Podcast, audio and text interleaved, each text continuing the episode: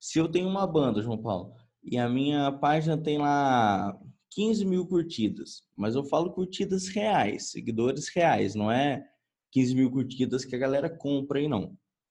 Tem como comprar curtidas hoje em dia, né? Tem uns, uns robozinhos lá e tal. Então, quando você alcança um número grande de seguidores, você tem uma audiência engajada, cara, você vai pagar para fazer uma venda, é baratinho. Não é baratinho, depende do número que você quer vender, mas é mais barato do que você criar uma página do zero e você sair publicando sua campanha de vendas. Se você vai ser um produtor de eventos, é uma, uma parada que você tem que entender é que produtores de, de eventos enfrentam uma dificuldade que cada evento dele tem uma personalidade.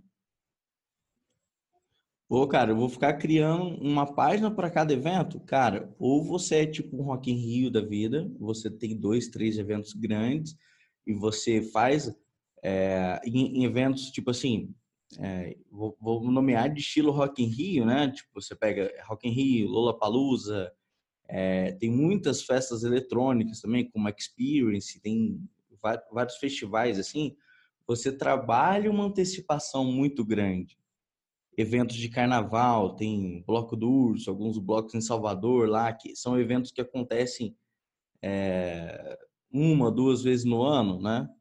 Tem, tem essas datas comemorativas, que é uma vez no ano, mas tem eventos que acontecem duas vezes no ano, ou a cada dois anos. Quando você faz isso, você precisa de criar uma antecipação muito grande. Você tem uma jornada de pré-lançamento muito maior. Né? Então, os produtores de evento têm uma dificuldade de gerar audiência para cada evento. Pô, velho, mas e se eu for trabalhar produzindo os meus eventos e eu não ter tanto culhão para fazer uma parada tão grande assim, para gerar conteúdos por um ano para depois lançar o evento, fazer uma coisa realmente grande? E meus eventos são um pouco menores. Como, como que se trabalha isso? Porque se você criar uma página para cada evento e toda vez você começar uma audiência do zero, meu amigo, você está ferrado para divulgar na internet. Você está ferrado, porque o custo seu vai ser muito caro.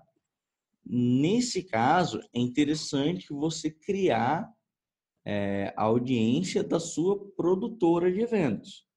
Ou se você for o artista que for tocar nos seus eventos, recomendo que o artista seja o próprio produtor do evento.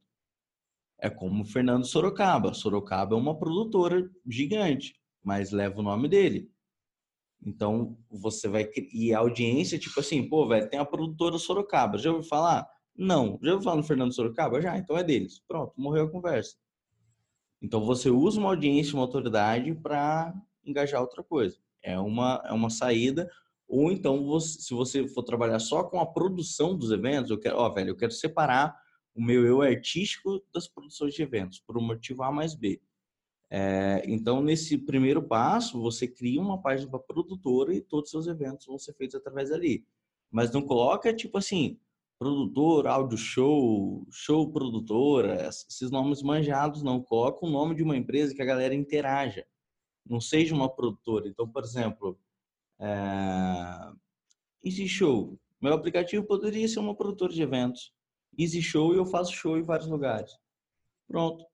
Então, é, você tem uma empresa com nome que, que não é não é manjado, todo faz nome, é só não fazer cagada, né? É igual o nome de filho, né? Só se não colocar o nome do teu filho que vai ser zoado na escola, que tá tudo bem.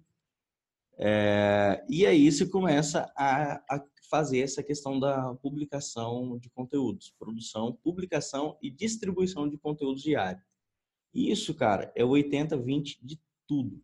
Tudo, tudo, tudo. Todo o seu curso vai se basear em cima disso aí.